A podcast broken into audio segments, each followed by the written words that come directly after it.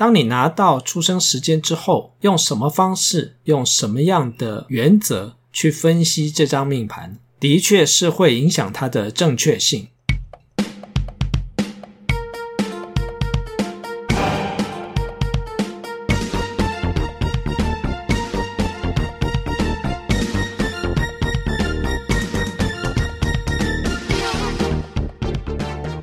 这一集我们要来谈一个议题：定盘。什么叫做定盘呢？就是确定我们分析出来的命盘是符合当事者，也就是作命者的现况，或者是过去所发生的一些现象，或者是大事。确定这张命盘是他的之后呢，继续往下分析才有意义嘛。如果这张命盘不是当事者的，那么之后所分析出来的预测，很可能就是别人的命运啊，或者是别人的未来啊。那么对当事者不会有太大的意义啊。那么为什么会想要讨论这个议题呢？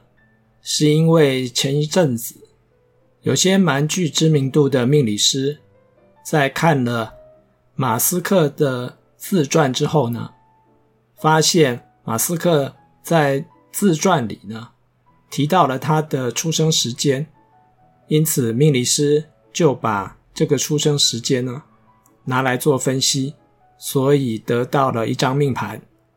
这张号称是马斯克的命盘呢，是天机太阴坐命，所以这位命理师就说这张命盘颠覆了传统的思维。也就是机月同梁坐命的人呢，也可以有大成就。当然了，我觉得不论是哪一个组合作命，不论是机月同梁、杀破狼，或者是子府五象，每个人在人生的过程当中都有机会去追求他的理想或者是目标。所以用世界首富的命盘来鼓励大家。我觉得这个也没有什么不对的地方，但是很快的，我就接到了客户或者是学员，透过不同的方式来询问马斯克到底是哪一颗主星，或者是哪两颗主星作命。也有人请我评论一下，马斯克是天机太阴作命，我的看法是什么？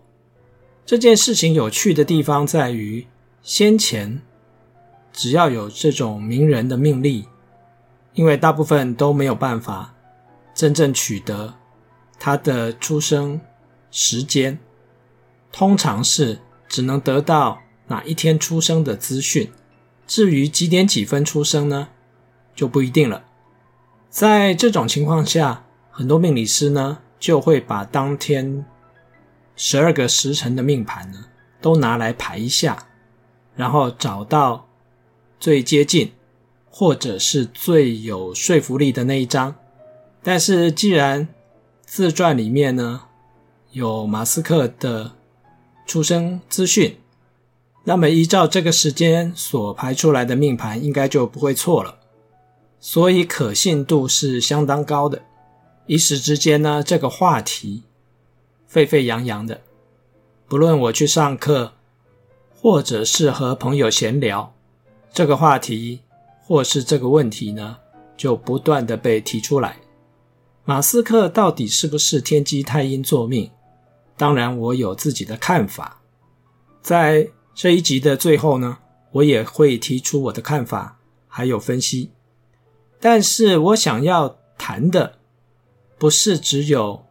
马斯克的命盘到底是对还是不对？我想谈谈这件事情的源头，也就是假设你是一个命理师，或者是你对命理有兴趣，开始帮人家看命盘的时候，如果对方给你出生的时间，你一定就可以确认排出来的命盘就是符合他真实。现况的命盘吗？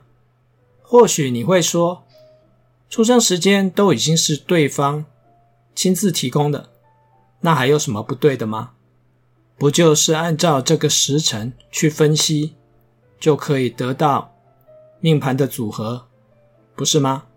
作为一个收费的命理师，我对算命这件事情呢，其实态度是相对严谨，甚至于严苛的。客户在给我出生时间之后呢，我并不会就此相信这个时辰就一定是对的。倒不是我不相信客户，而是在分析命盘的过程当中，有很多其他的现象会影响这张命盘的正确性。所以对我来说，分析命盘之前，必须要先定盘。这是再理所当然不过的事情。我先来谈谈，到底有哪些因素会影响一张命盘的正确性。假设对方已经给你了出生时间，而且往往这个出生时间呢，是出生证明上面所记载的时间，那么这还有什么好怀疑的呢？第一个，你要先确定一下。这个坐命当事者是不是在实施下令时间，或者是日光节约时间的时段出生的？当然，在台湾已经没有实施日光节约时间了，但是在美国或者是在其他地方，还是有实施日光节约时间。日光节约时间呢，就是一种人为的。调整或者是改变，所以呢，当某个人在日光节约时间的时段出生的时候呢，他的出生时间就要把它调教，调回原来没有实施日光节约时间的正确出生时间。第二件事情呢，是晚子时的争议，子时呢是晚上的十一点。到半夜的一点，也就是深夜时分，它也可以说是前后两天的交界时间。所以在定义上，子时呢又可以分成晚子时，也就是晚上的十一点到凌晨的十二点，或者是早子时，也就是半夜的十二点。到早上的一点，也就是把原本两个小时作为一个时辰的时段呢，切分成两个不同的时段。其实早子时呢比较没有争议，差异呢通常都在晚子时。有些学派呢把晚子时呢跟和它相邻的早子时呢。当做同一张命盘，可是有一些学派呢，晚子时的排盘方式呢，却跟当天的早子时呢是同一张命盘。比如说，你是十月十号晚上的十一点多出生的，有些学派呢就把这个时段的命盘呢和十月十一号十二点多的命盘呢。当做是同一张命盘，其他的学派呢，有的就把十月十号晚上十一点多的这张命盘呢，和十月十号清晨十二点多的命盘呢，当做是同一张命盘。我知道你一定听得头昏脑胀，分不清楚哪一个时辰是哪一张命盘。不过这个不是重点。我的重点是说明，即便是同一个时辰出生，不同的派别呢，他们在分析这张命盘的基准点也是不太一样的。其他的差异呢，还有是不是闰月出生？如果你手中有排盘软体，譬如说像文墨天机，你可以打开它的设定页面。你就会发现，如果作命者他的出生月份是闰月，那么排盘软体呢，它有三个选项，一个是将闰月呢当做本月，另外一个呢是把闰月呢当做下一个月。那有的呢是用月中作为分界，如果是上半个月出生，就跟上个月一样；下半个月出生呢，就跟下个月一样。同样的，在这个设定页面呢，也会有晚子时的设定，一种呢是视为当天，一种呢是视为隔天。所以你现在应该知道，同一个出生时间还有这么多不同的分析方式，是不是很令人困扰啊？还有一种现象呢，是我在论命过程当中常常发现的状况。古代的时间计算基准呢，通常是以一个时辰作为代表。那么一个时辰呢，是两个小时。所以呢，假设你是清晨的两点四十五分出生，从时辰来看，你应该算是丑时。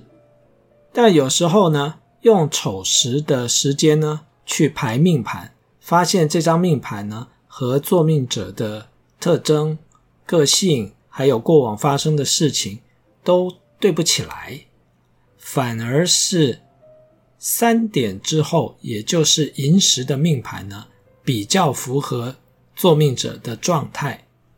那么同样的，假设你是三点五分出生。照理说应该是寅时的命盘，但往往呢，寅时的命盘与你的现况不太相符，反而是丑时，也就是三点以前的命盘呢，比较符合你的现况。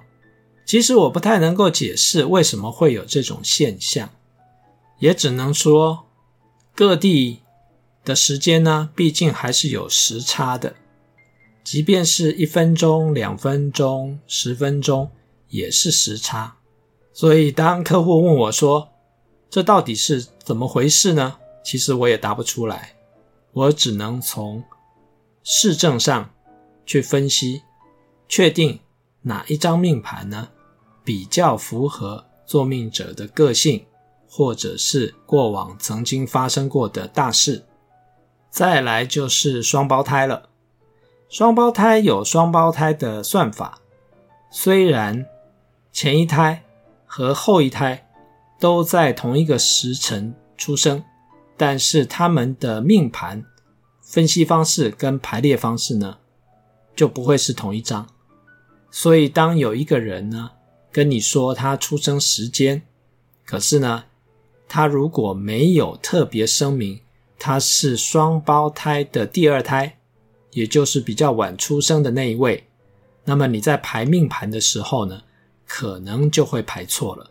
因为你如果依照那个时间正常的情况之下所排出来的命盘呢，那只适用于双胞胎先出生的那一位，可是呢，并不是后出生的那一位真实的命盘。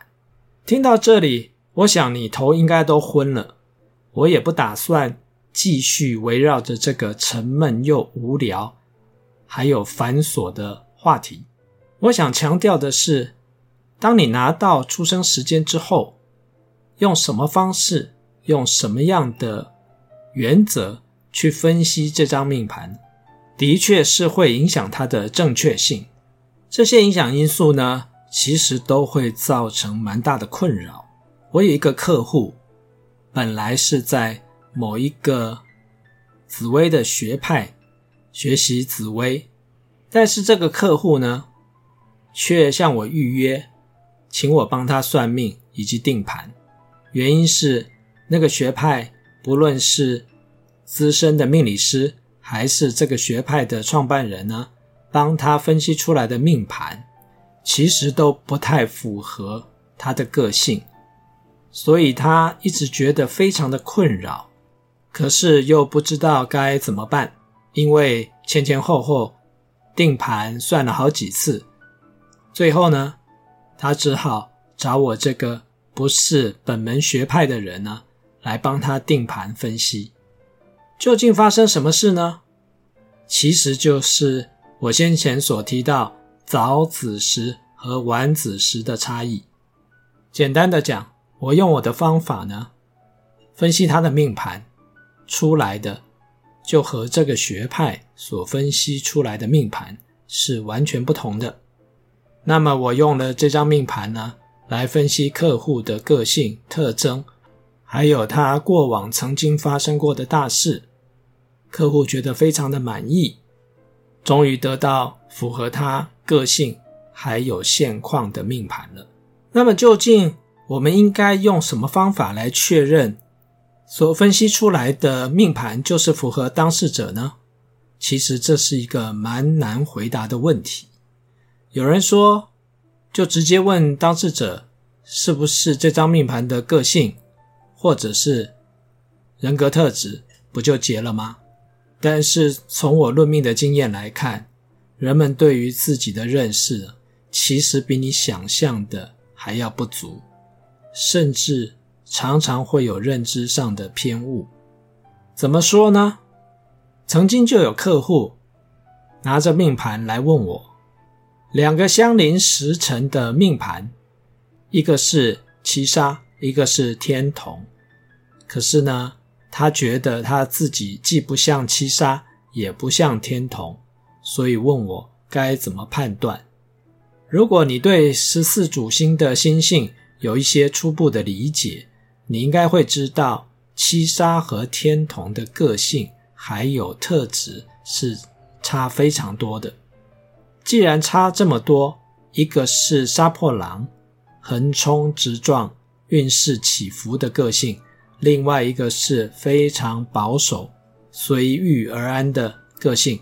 这两个难道分辨不出来吗？我的看法是，人们对于自己的个性呢，常常会有这种隐恶扬善的倾向。我喜欢某一些星曜的特性，它有某一些的优点，所以呢，我认为我在某一些层面上面呢，是符合这些星曜的优点。但是呢，我同时也符合其他星曜的一些缺点。可是呢，通常我不太想承认，所以当事者呢就会在两种截然不同的个性当中游移徘徊。但事实上，有一些符合星曜特质的优点，其实是作命者自己的自我感觉良好，或者是说，在他的同温层里，他已经是这种个性的。佼佼者，所以和其他人比起来，他的确有这方面的优点。可是真正和这颗主星作命的人比起来呢，却又远远的不足。譬如说，我们来讲一个例子：如果你觉得自己动作很快，事情呢想到就去做，听起来很像杀破狼的个性，但是非常有可能。是因为你身旁的人动作都比你慢，所以呢，你会觉得自己的动作很快。可是呢，跟真正的杀破狼比起来，你可能速度或者是执行力还要再慢一些。在我的部落格当中，有 CEO 与 CSO 对话的专栏，主要是提供有一些人呢。他想要了解自己在人生的道路上，或者是在未来的规划上碰到了一些问题，所以呢，想要透过论命的方式呢来解决他的困扰或者是疑惑。其中有一篇呢，也是提到了他不知道自己到底是破军还是天同作命，而他的父亲呢，研究命理超过二十年，也没有办法断定他到底是天同还是破军。而天同和破军的个性，和天同与七杀的差异呢，其实是差不多的。那么，如果连天同和破军都没有办法分辨出来，更不用提其他某一些个性或者是行事风格相似的主星。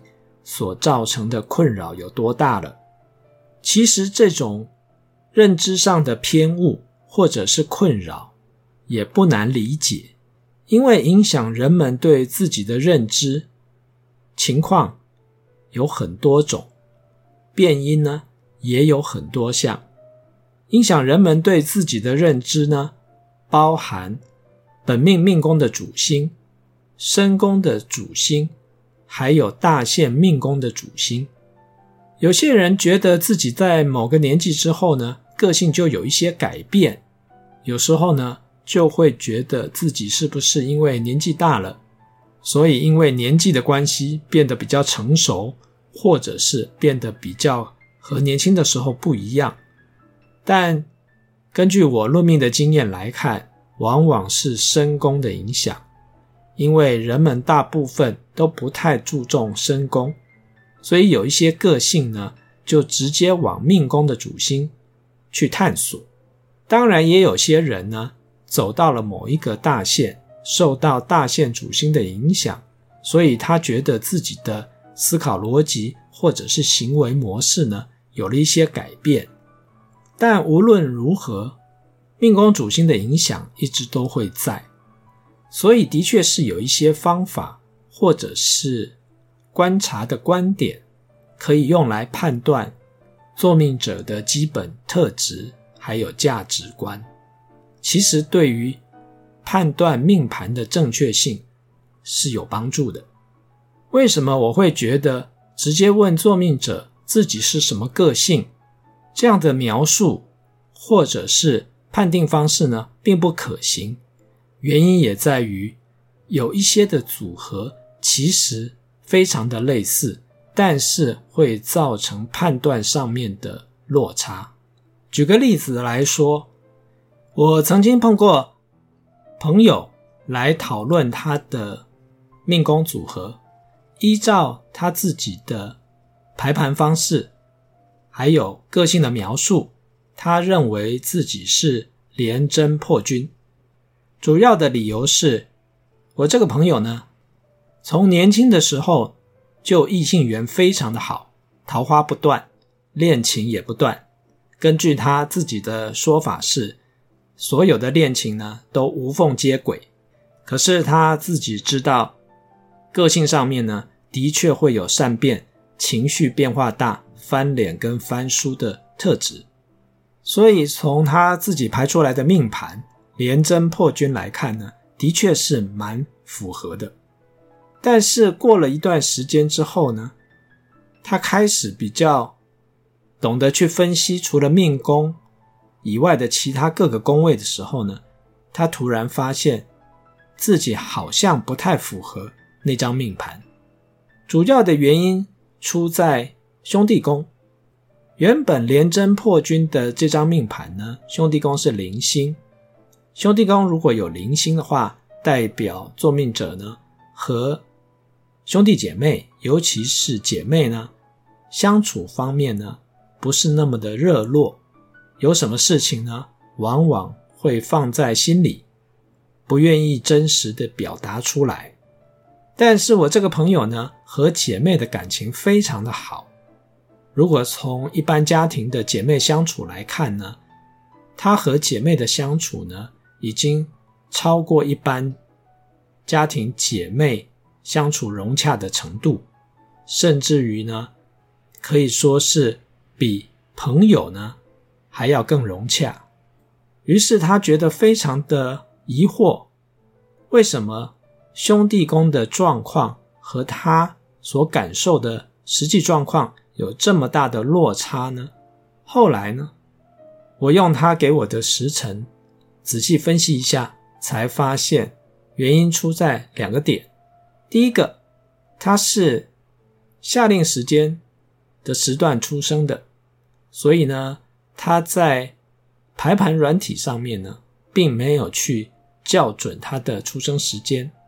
第二个原因是，他出生的月份呢是闰月。我们先前有提到闰月的排盘方式呢，有三种不同的设定，而我使用的是闰月。比照下个月处理。当我用这种方式排出来的命盘呢，就不会是廉贞破军，而是命宫贪狼，身宫破军。那你说命宫贪狼，身宫破军，在自我认知的感受度上面，和廉贞破军会差很多吗？有时候差异并不大。但是命宫是贪狼的这张命盘呢，兄弟宫却是重感情的太阴，而不是原来的廉贞破军，兄弟宫是零星，这就合理解释了为什么他和姐妹们的感情相当不错。毕竟太阴和灵星比起来，太阴是温和而且非常注重感情。融洽相处的主星啊。另外一个例子是前后的两个时辰呢，一张命盘排出来是天相坐命，另外一张呢是紫微天相坐命。那么请问，紫微天相和天相在自己认知的个性或者是特质方面会有很大的差异吗？那种差异呢？可能不是一般普通人可以分辨或者是感受的，所以同样的，在天相还有紫微天相这两张命盘的时辰确认当中呢，最后判断的依据呢，并不是作命者对于自己的认识或者是认知，而是从他和其他的亲属，比如说父母。比如说兄弟姐妹，他们之间的相处状况，去判断到底哪一张命盘符合他目前的状况，或者是过往的经验。紫微斗数的定盘先讲到了这里，我们下次再来分析马斯克到底是什么主星作命。